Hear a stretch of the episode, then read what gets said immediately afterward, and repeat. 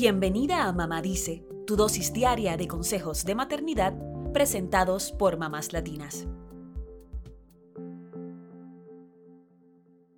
El suicidio es una de las principales causas de muerte entre jóvenes de 15 a 19 años, según la Organización Mundial de la Salud. Sin embargo, la estigmatización en torno a los trastornos mentales y el suicidio hacen que sea difícil abordar la situación como lo amerita. Este 2 de marzo es el Día Mundial del Bienestar Mental de los Adolescentes y por eso queremos resaltar la importancia de hablar con los jóvenes sobre la salud mental y el suicidio y de ofrecerles la ayuda que necesiten. La OMS estima que uno de cada siete adolescentes de 10 a 19 años padece algún trastorno mental esto es un 14% de los jóvenes. Sin embargo, estas enfermedades siguen sin recibir el reconocimiento y tratamiento que ameritan. El primer paso para dejar el estigma contra las enfermedades mentales es hacer caso a los avisos sutiles que dan los adolescentes de que podrían estar pensando en el suicidio. Esto quiere decir que no debemos repetir la falsedad de que hacen ciertas cosas por llamar la atención. ¿Cómo saber si tu hijo adolescente podría estar en riesgo de suicidio? Aquí te presentamos siete señales y cómo podrías ayudarlo. Número 1.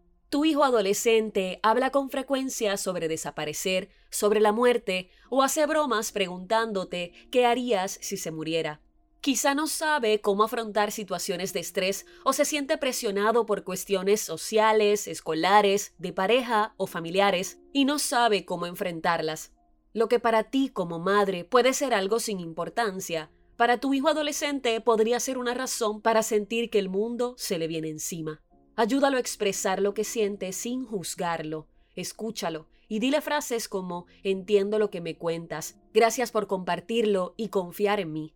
El siguiente paso sería llevarlo donde un profesional de salud mental para que lo ayude. Número 2. Tu hijo adolescente toma demasiados riesgos imprudentes, como si buscara el peligro en todo.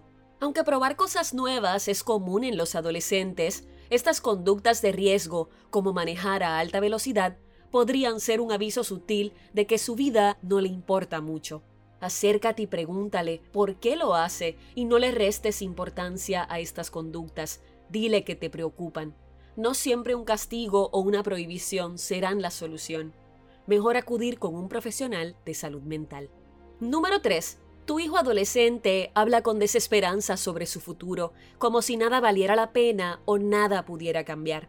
Si esta falta de motivación se convierte en una constante, es momento de buscar una actividad que le permita compartir con otros adolescentes, como los deportes o las artes. Acompáñalo en estas actividades sin invadir su espacio, hasta que se desenvuelva por sí mismo. Número 4. Tu hijo adolescente se lastima de forma sutil o evidente para manejar su ansiedad. A esto se le llama cutting y no es una conducta sana, así que préstale atención. Pídele que hable del tema sin regañarlo, que te diga por qué siente la necesidad de cortarse. Es posible que necesite ayuda de un profesional de salud mental o incluso podrías ofrecerle buscar juntos un grupo de apoyo compartir la experiencia con otras personas podría ayudarle. Número 5. Tu adolescente tiene cambios abruptos en su rendimiento escolar. Quizá no sabe cómo afrontar el estrés o está siendo víctima de bullying. Habla con tu hijo y programa visitas mensuales con sus maestros en la escuela. Como pasa gran parte del día en la escuela, sus maestros podrían estar atentos a lo que le sucede y ofrecerle ayuda o intervenir en caso de que sea víctima de acoso y aunque tu hijo mejore su rendimiento escolar, debes darle seguimiento. Número 6.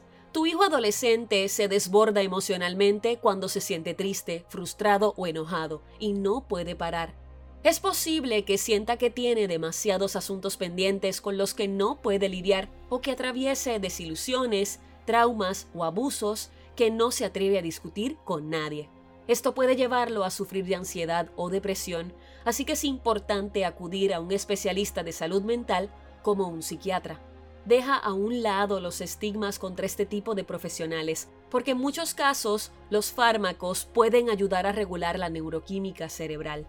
Esto, sumado a terapia y deporte, podría salvarle la vida a tu hijo, así que actúa a tiempo. Número 7. Tu hijo adolescente tuvo una fuerte desilusión amorosa y no quiere salir de la cama, no se arregla, no se cuida y siente que su vida perdió el sentido.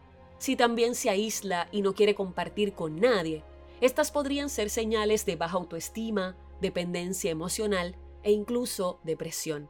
Evita decirle que ya llegará otro amor o que se le pasará esa sensación cuando encuentre a otra persona es momento de acudir a un profesional de salud mental que le ayude a atravesar su duelo.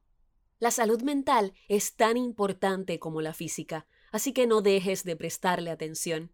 Si tú o alguien que conoces piensa en hacerse daño, llama a la Línea Nacional de Prevención del Suicidio al 1-800-273-8255, a la línea directa de suicidio al 1-800-784 2433 o al 911 si es una emergencia.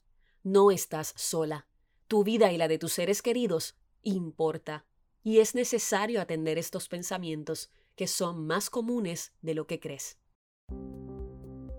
Eso es todo por hoy. Acompáñanos mañana con más consejitos aquí en Mamá Dice y síguenos en mamáslatinas.com, Mamás Latinas en Instagram y Facebook y Mamás Latinas USA en Twitter.